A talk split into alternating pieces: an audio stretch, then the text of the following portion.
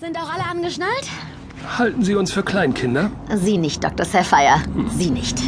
Ja, das, das, das klemmt hier irgendwie. Soll ich anhalten und dich festschnallen? Ha, ha, ha. Mann, dieses blöde Ding will einfach nicht rein. Klingt ganz nach Ihrem Lebensmotto, Dave. Menno. Ich glaube, der Gurt ist kaputt. Nur kindersicher, Dave. Nur kindersicher.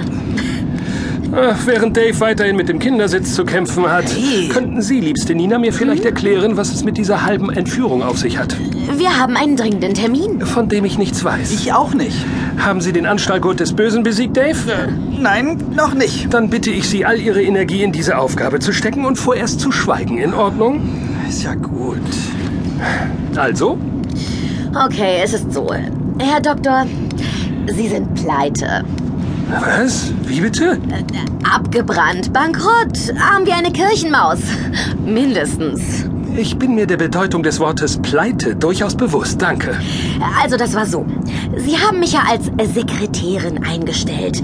Und auch wenn ich die Bezeichnung Partnerin deutlich passender finde. Nina. Naja, ich habe mir dann trotzdem mal, gutherzig wie ich bin, Ihre Konten angesehen. Ihre Buchhaltung ist übrigens schlimmer als miserabel. Wussten Sie das? Danke. Sie schreiben überall rote Zahlen. Sämtliche Konten sind überzogen. Girokonten, Kreditkarten, selbst Ihr Sparbuch. Wie leergefegt. Wie kann das denn sein? Ha, Jetzt kommt's. Deswegen habe ich sie angerufen. Ruhe auf den Kindersitzen. Aber Nina hat ihre letzten Ersparnisse für Schnickschnack ausgegeben. Sie hat was? Das war doch so abgesprochen.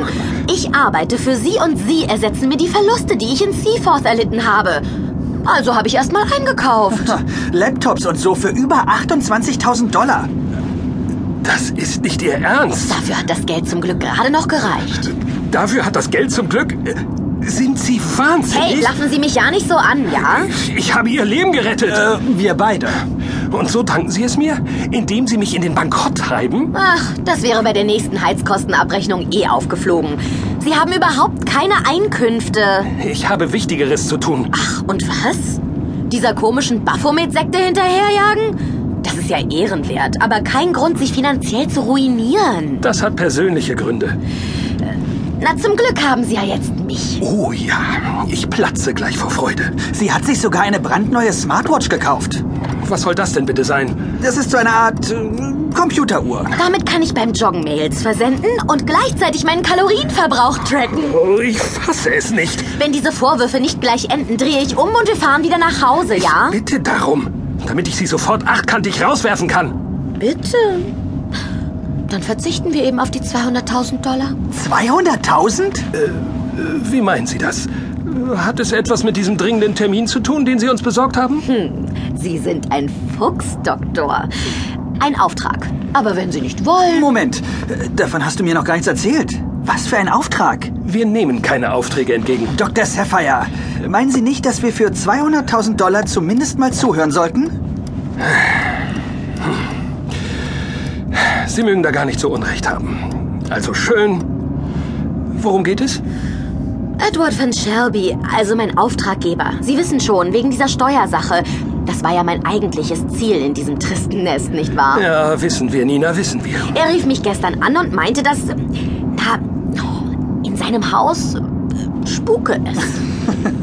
Er wohnt auf einem alten Schloss und hört ständig die Ketten rasseln. Buhuhu. Dave?